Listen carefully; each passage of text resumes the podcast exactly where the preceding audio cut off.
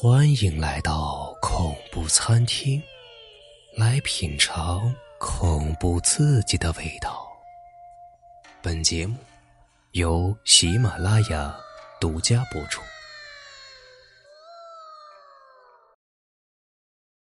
藏在你的身后。母母是一名高中学生王某，放学途中遭遇绑架。当夜十一时左右，其中一名绑匪李某神色慌张的闯入警察局自首，大喊有鬼，并声称自己已将人质杀害。当警察被带入现场时，另三名绑匪均已死亡，而人质安然无恙。警方怀疑是李某突发神经，将其三名同伙杀害。目前此案还在进一步调查中。切！段浩康扔下手中的报纸，快步的跟上前面修长身形的白衣少年。喂，王琦！石头没好气的拍了拍眼前这个上网还在入迷的邻居兼同学。都这么晚了，网吧居然还这么多人。王琦这才忙里抽空抬眼看清来人。呀，石头啊，稀客啊，要死了！你是有前科的人，竟然又闹失踪。你全家都找你找半天了，知道吗？亏还有我这样的好邻居，大半夜出来找你。诶，王琦这才掏出手机看了好多未接电话，都快一点了，好快啊！呃，还以为七八点钟呢。表情一变再变的难看起来，抓抓本已凌乱的头发，选择先给家人打个电话报个平安。走出网吧的石头深吸一口气。真搞不明白，怎么那么多人会喜欢待在乌烟瘴气、人声混杂的狭小空间呢？快点，真是的！好了，王琦才慢吞吞的结账走出。一阵凉风吹过，不禁抖了抖。初秋的夜还蛮冷的，和网吧里简直是两个世界。里面不分昼夜的泥乱，而外面已是人迹稀少，偶尔一辆车快速驶过。你是跟我一起回宿舍？还是回家？当然去宿舍了，家里好吵的。哼，原来你是一直躲着他们呀！石头伸了伸腰，整天堵在你家门口前要请你上节目的那帮人，你就上去看看嘛，说不定会火呀。你怎么不去死啊？那是什么什么灵异节目，我自己都不信鬼，还让我上节目说鬼，谁信？哎，说起来确实玄乎。关于他们帮你去那间鬼屋，鬼屋，王琦从来没有听说过哪有一间鬼屋，唉，只不过是几间比一般偏僻更偏僻一点的破房子罢了，不用这么夸张吧？人就是这样，把一件奇怪一点的事情加油添醋，越传越离谱。我也是从妈妈那问的，她还不想告诉我呢，要不是和好友有关。才不会问起自己最怕的事情呢。以前确实发生过很多恐怖事件，在网上都能查到关于那件事的很多报道。这么说还蛮轰动的呀。王琦不以为然的撇撇嘴，这人脑袋真是一根筋，任换做谁也不会听到和自己刚经历的恐怖事件有关的事情还不感兴趣。说来听听啊，看到石头的表情。王琦当然要立刻改变态度，表示自己还是很关心这件事情。反正回去需要一段时间。听说以前那间房子的主人得罪了村长，被村长赶出了村子，没办法才在那个地方盖了房子。以前那是一个乱葬岗，住进去啊，不到半年的时间，那家四口的儿子就疯了，老跑到村子里说家里的人其实啊早都死了。现在的家人都是诡辩的，还老是无故攻击家里的人，没有办法，家里人只好做了一个铁笼子，把他给锁了起来。直到有一天夜里啊，不知怎么他跑了出来，呃，将他爸爸妈妈、妹妹全部杀死了，还自己跑到警察局自首。石头一口气将所有的事情全都说了出来，憋在心里都有一种毛毛的感觉。要不是因为你，我才不会问这事呢。很不可思议吧？有什么不可思议的呀？疯的人多的去了，而且疯了自然就会干出匪夷所思的事情来。要不怎么说王琦神经比较粗，这种事也认为合理。拜托了，石头可是鼓起了十二分勇气，在这样的深夜，一个不怎么有人经过的路上，吹着小凉风，讲起一个自己听到时都毛骨悚然的事情。最恐怖的是，我在网上查到了当年的报道，说是现场没有打斗反抗的痕迹，都是虐杀，虐杀，啊大哥，你说怎么虐杀人时不惊动其他人呢？尸检里说，三人尸体都没有检查到药物，他当时只有十四岁啊！石头越说越理不清楚语言，激动起来。这样王琦都没反应，呃，是蛮不可思议的。王琦一进到屋子时，感觉很冷，只认为房子太破，可能什么地方漏风，加上被绑匪吓得脑袋一片空白，现在回想那里确实很阴森。也可能是听到这段过去而产生的心理作用。嗯，石头的骨子里都是神风的感觉。接下来的话硬生生的吞了下去。虽说他看起来脑子不怎么灵光，还是怕说出来吓到他。说完吧，怎么说都是邻居间同学一起长大，一看那死样子就知道心里还没有把话说完。石头不插语，走了几步。才传来悠悠的声音：“你还记得那三个绑匪的死状吗？和那家人死的是一模一样。”王琦愣在那里，任由凉凉的风吹过耳边，怎么会不记得呢？不会有人见过那一幕还能够忘记。当那绑匪亮出泛着冷光的刀子时，被吓晕了过去。再醒来时，一度确信自己已经下了地狱，自己所处的堂屋。和两旁敞着门的卧室里布满尸块，被一刀刀剁得粉碎的尸块，或者说是肉泥，血红的颜色直射入眼球，空气中弥漫着呛人的血腥味，刺激着大脑。这就是地狱，地狱就是这样。大脑来回处理，反复重复这样两句话。墙上喷射状的血液还在顺着墙面往下流淌。王琦几乎都能感觉到血液的淡淡温热，他清楚的知道死人的血是不会呈喷射状的溅在墙上，所以这些人是活生生的被剁碎的。王琦不禁倒吸一口凉气，如果不是警察赶到，自己很可能就这样活活吓死。胸口突然间的好难受了，哎，石头绕着王琦转了一圈，脸色变得土灰。你好像有些不对啊，好难受，不能呼吸，眼角看到自己的影子，胸膛被一双手抛开，拱出了一张丑陋的脸，舌头伸出怪的角度，脸上滴下粘稠的液体，好难受。耀眼的阳光刺痛刚想睁开的双眼，丑陋的脸，怪异的舌头，头好痛，你醒了。妈妈扬起疲倦的笑容，吓死我了！你都睡了两天了，饿了没有？总算是松了一口气。妈，王琦叫住要出去拿食物的妈妈。石头呢？我是怎么来的呀？妈妈支支吾吾的半晌才开口。那天你回来啊，谁都不理，就直接进房睡了。石头呢？有种说不上来的不好预感。他当晚回去。妈妈还在犹豫是否告诉他，就自杀了。自杀？怎么可能呢？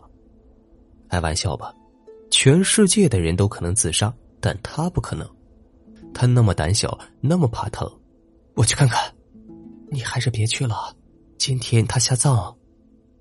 所有的人都把责任怪在王琦身上，说真正的王琦早被绑匪杀了，现在这个不折不扣的是一个魔鬼。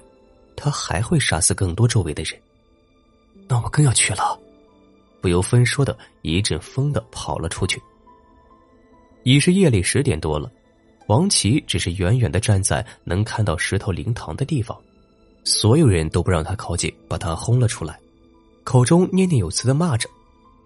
只是再想看一眼，说不定棺材躺的不是石头，只是大家在开玩笑呢。明天在学校他又会迟到，被老师罚站。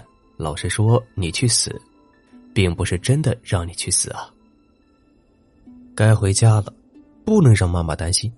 脚步好沉重，从那些赶他的人骂骂咧咧的词语中知道，石头死得很惨，以一种让人无法想象的方式自杀。路灯发出昏黄的光，楼下有一个身影是英子，灯光照在他憔悴的脸上，显出了不自然的土灰色。英子，王琦也不知道该说什么，她是石头的女朋友。伯母说，石头最后见的人是你。英子的脸埋在衣领中。提到石头时，声音还带着哭腔。我想问问，你那时有没有感觉到他有什么不妥？英子和王琦、石头都是一个学校的，他不怎么迷信，也信王琦会有让人自杀的力量。他，啊，好难受，胸口无法呼吸，感觉又来了。不能睡，王琦提醒自己，那天自己一定是错过了什么，这次不能。你怎么了？英子看他的脸色突然变得难看，不舒服吗？慌乱之中感觉到王琦身上有些说不出的怪异，你好像有些不对啊。又是这句话，意志开始模糊。影子，那是一个无比丑陋的脸，舌头伸出怪的角度，脸上淌下粘稠的液体，但这次是英子的影子。你们有影子？英子的尖叫声也无法让王琦清醒。再次睁开眼，映入视线的依旧是妈妈疲惫的脸。猛然清醒，英子呢？英子怎么样了？妈，看着妈妈慌忙躲闪的眼神，不安笼罩心头。是不是英子也出事了？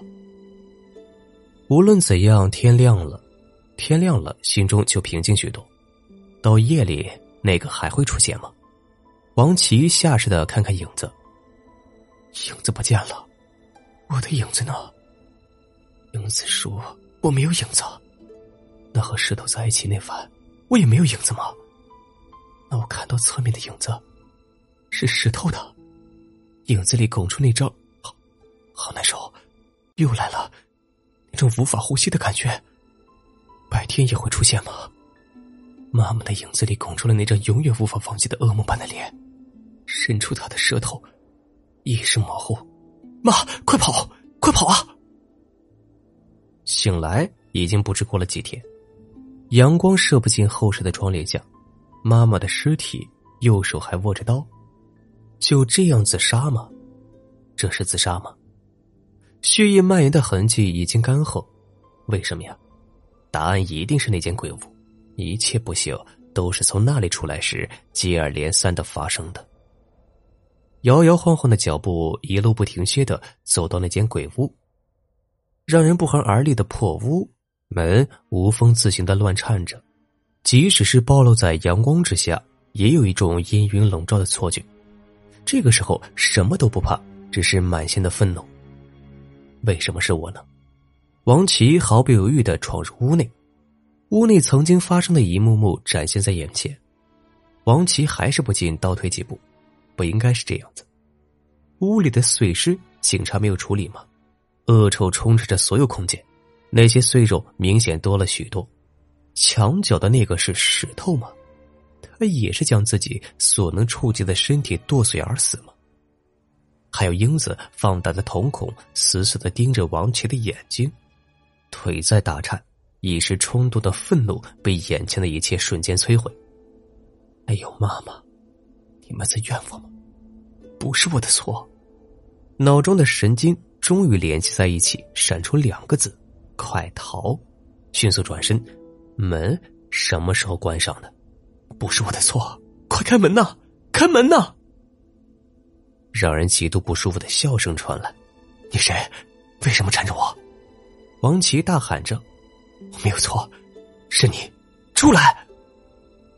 门毫无征兆的被一道火焰冲开，勉强睁开眼睛，门口扮依着一名少年，高大的身影遮住了一半射进的阳光，展现眼前的是一张俊美的面孔，还挂着善意的微笑。这是恶魔吗？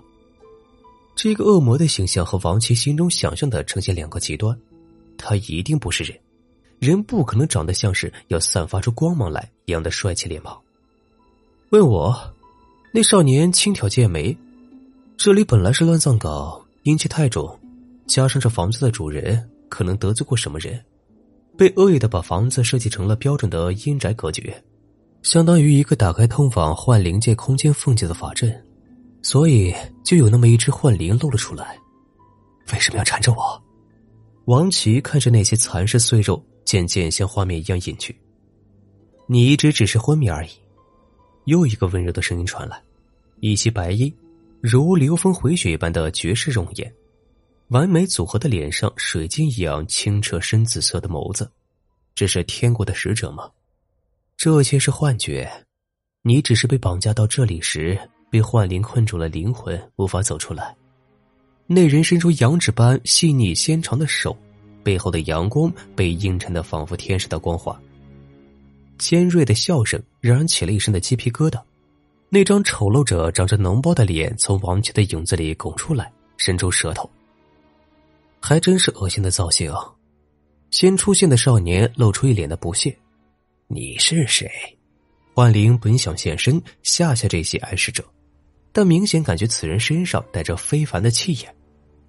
段浩康简洁明了的回答：“没听说过。”幻灵之中常常会流传一些比较厉害的降魔除灵者的名字，真是不可原谅。他的眼中略带怒气，说着，手中火焰暴涨，高高跃起，掀翻屋顶，熊熊火焰倾泻而下。那就好好记住吧。神种代言人段浩康，火焰大肆窜起，幻灵在王琦的脚下的影子里蠕动、尖叫、挣扎。这还是不死心，白衣一把拉过王琦，摘下神种之印，砸在了黑影之中。黑影伴着刺耳的尖叫声渐渐消散。段浩康在空中划出一个漂亮的弧线，翻身跃下。这么阴的房子该拆了，走吧。王琦挣扎几下，才勉强睁开眼皮。首先映入眼帘的，依旧是妈妈憔悴的容颜，挂着疲惫的笑容。终于醒了，你都睡了四天了。伴着接下来那句久违的“吓死我了”，好安心。暖暖的阳光射进病房，照在身上。以后不会了，不会再让妈妈吓死了。真是太谢谢两位了。妈妈连忙向两位少年道谢。王琦从被警察救出来就一直昏迷，明明没有受到任何伤害，也检查不到异样，一直睡了四天。还好来了两位自称能帮他醒来的年轻人，否则还不知道他要昏迷多久。这时，王琦才看到妈妈面前两位梦中人，下意识的摸了摸手中一直没有松开的纤纤玉手，他的手有一点点凉意，心中却是很暖。神种代言人。那人只是莞尔，王琦这才注意到他的笑只是嘴唇在勾起，紫水晶一般的瞳孔里一直有一层化不开的冰，全身上下仿佛天然的精雕细琢，世上还真没有这么完美的人。走了，段浩康已经转身走出病房，再见。他伸出手轻轻一挥，在王琦眼中，举手投足之间流露出了淡淡的忧伤。我还不知道你的名字呢，王琦紧随起身。古藤紫光，紫光的脚步没有停歇的意思。古藤小姐，我至少留个电话什么的。听到这里，古藤紫光停下脚步，看着王琦的眼睛，郑重其事的轻拍着王琦的双肩。下次请称呼为古藤先生。其实心里很想揍这个没脑子的家伙几下，睁大眼睛再喊。王琦瞬间石化，心中很想扇自己几巴掌。刚刚相信一见钟情，并下定决心要对他死心塌地的痴心不改，对象竟只是一个长着极度女人脸的男人。